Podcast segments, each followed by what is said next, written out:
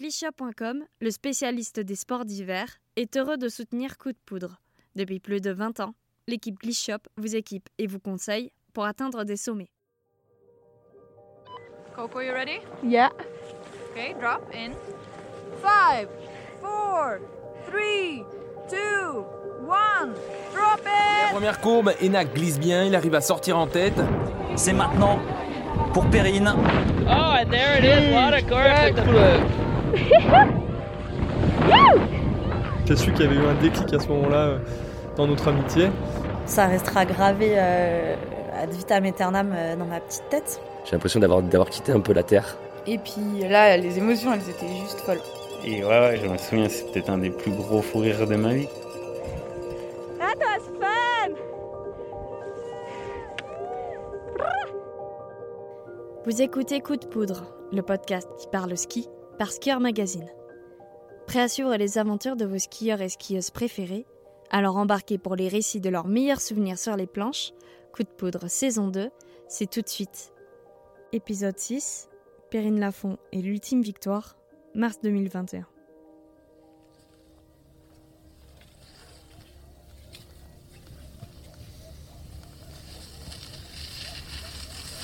Ah, il y a des bottes en dessous.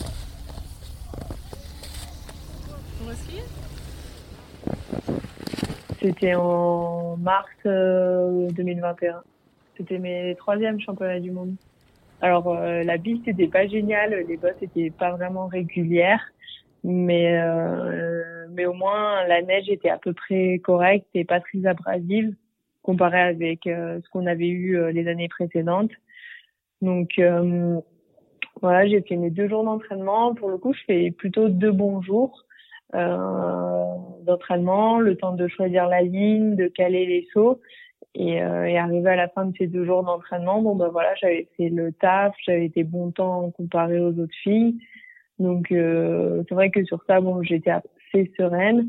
Après, c'est vrai que bon bah il y avait beaucoup de pression sur euh, sur cette course parce que c'était le seul titre euh, qui me manquait euh, à mon palmarès et bon bah j'avais envie de de l'avoir. C'est chaud déjà, non? Sur le matin de la qualification, il faisait plutôt beau, mais la piste était encore à l'ombre parce que euh, le soleil était derrière la montagne. On n'avait pas, enfin, on avait l'exposition à l'ombre et du coup la neige était quand même euh, assez ferme et euh, c'était pas de la neige molle, donc euh, c'était, étant donné que c'était une neige euh, dure, ben c'est une neige où on peut faire plus facilement des fautes, ça peut envoyer plus facilement les skis euh, bah, balader.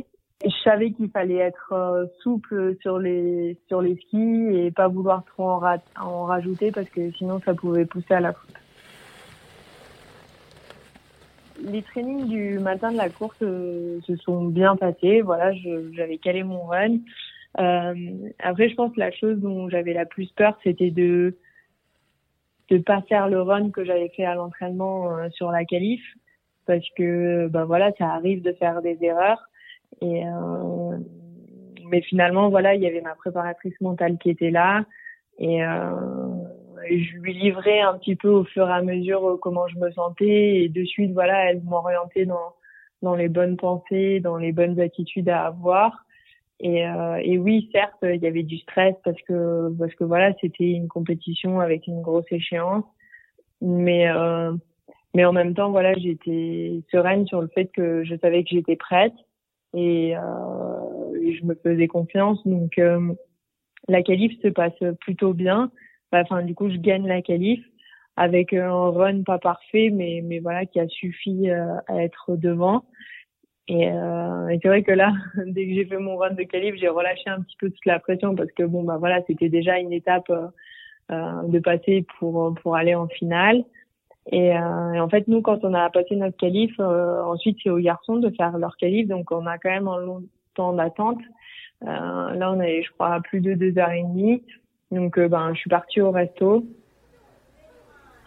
pour euh, bah, enlever toutes les fringues de ski, manger un petit bout et me reposer, euh, faire une sieste, dormir un petit peu et pour reprendre de l'énergie. Puis après, ben, l'heure est arrivée, je me suis, je suis partie me réchauffer.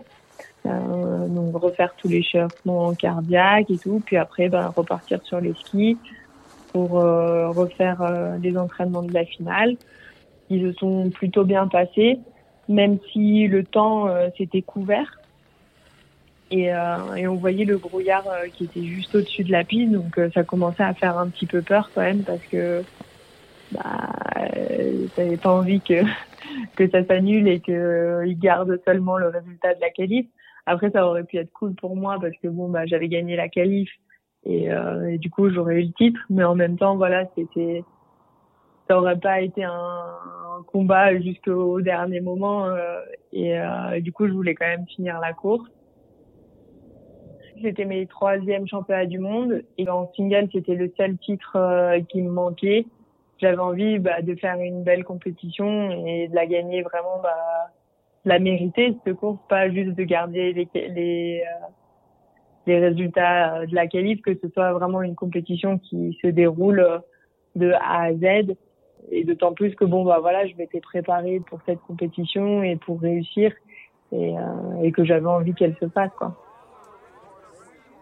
Alors la météo a stagné, le brouillard restait juste au-dessus de la piste et, euh, et vraiment on serrait les fesses pour pas que ça s'annule. Et, euh, et du coup, là, on fait la première finale. Et en plus, je termine deuxième de, de cette finale.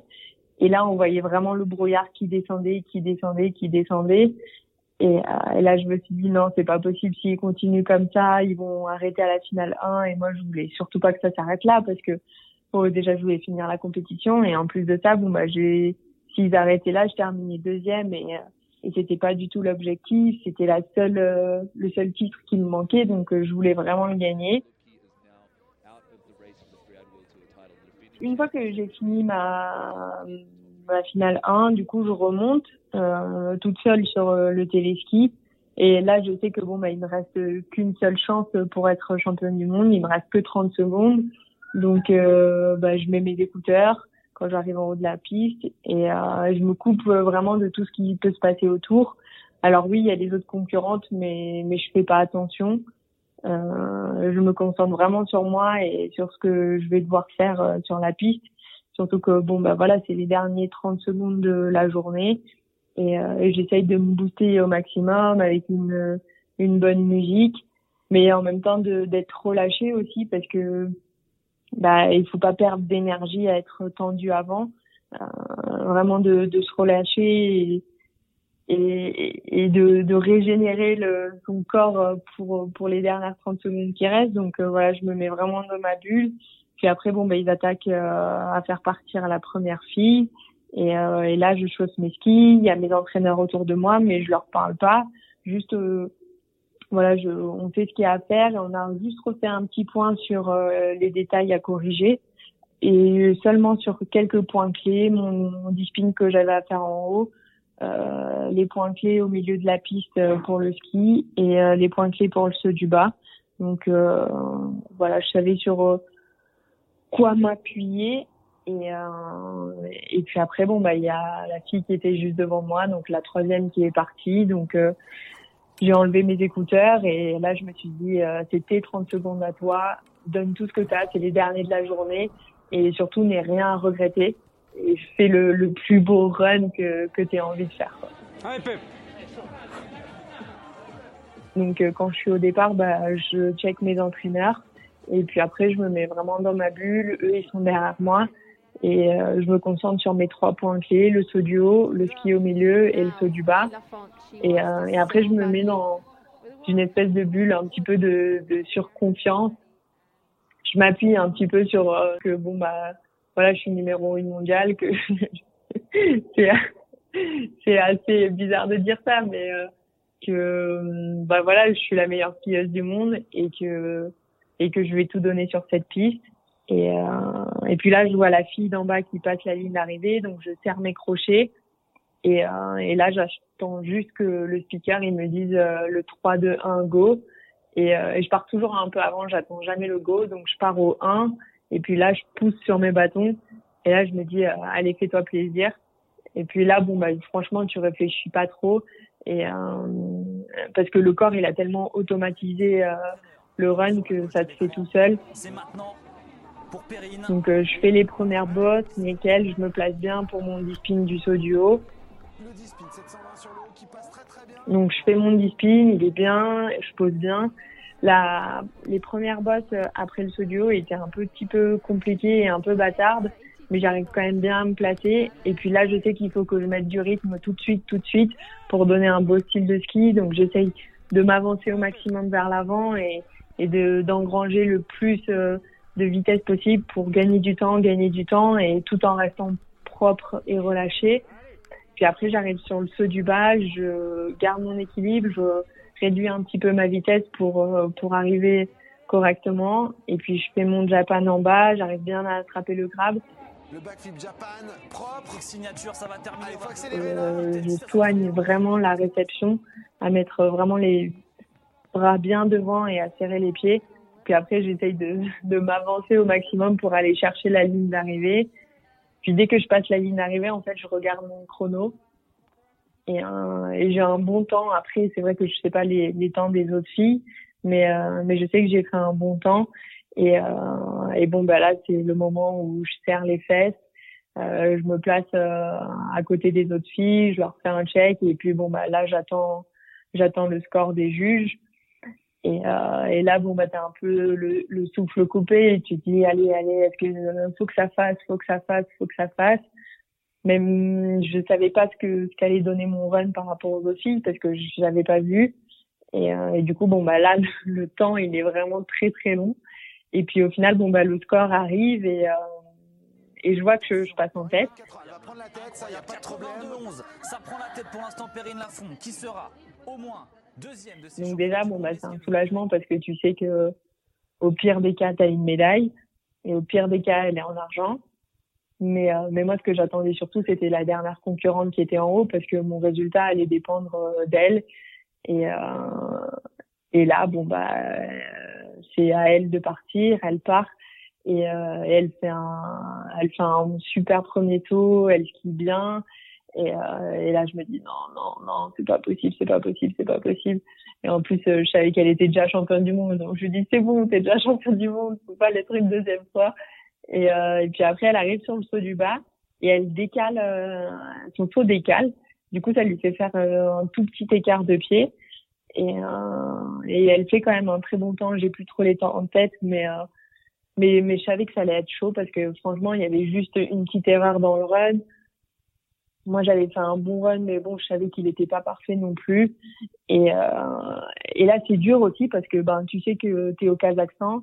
La dernière concurrente c'était une Kazakh aussi. Et c'est vrai que bon bah oui voilà on fait un sport à jugement. Et des fois ça arrive que bah, y ait du favoritisme pour pour les athlètes euh, qui viennent du pays hôte. Et euh, et là je bon bah tu serres les fesses tu serres les fesses. Et bon bah là j'avais le le cœur qui battait à 100 000, j'en pouvais plus, je tenais plus sur place. Et, euh, et en plus, le, le, score a été long à arriver. Et euh, il est arrivé pour au, tout début par la speaker en fait de la course. Et c'est elle qui dit le score. Et, euh, et j'entends second place. Mais mais le fait de pas l'avoir vu sur l'écran, bah, je, je comprenais pas. Et là, je voyais les Français qui commençaient à s'agiter, à s'agiter. J'étais là, mais c'est bon, est-ce que c'est pas bon, est-ce que c'est bon? Et là, finalement, bon, bah, ça s'affiche euh, sur euh, sur l'écran comme quoi, bon, bah, les deux. Et, et là, je m'écroule parce que bon, bah, je sais que que j'ai gagné, que que j'ai réussi à aller chercher le, le dernier titre euh, qui me manquait. Et et là, ouais, c'est toute la pression qui retombe, c'est je, je, crois que je commence à me mettre à pleurer et tout. Et là je me dis bon bah ça y est la boucle elle est bouclée. Et tu as réussi à, à réaliser euh, ton dernier rêve quoi.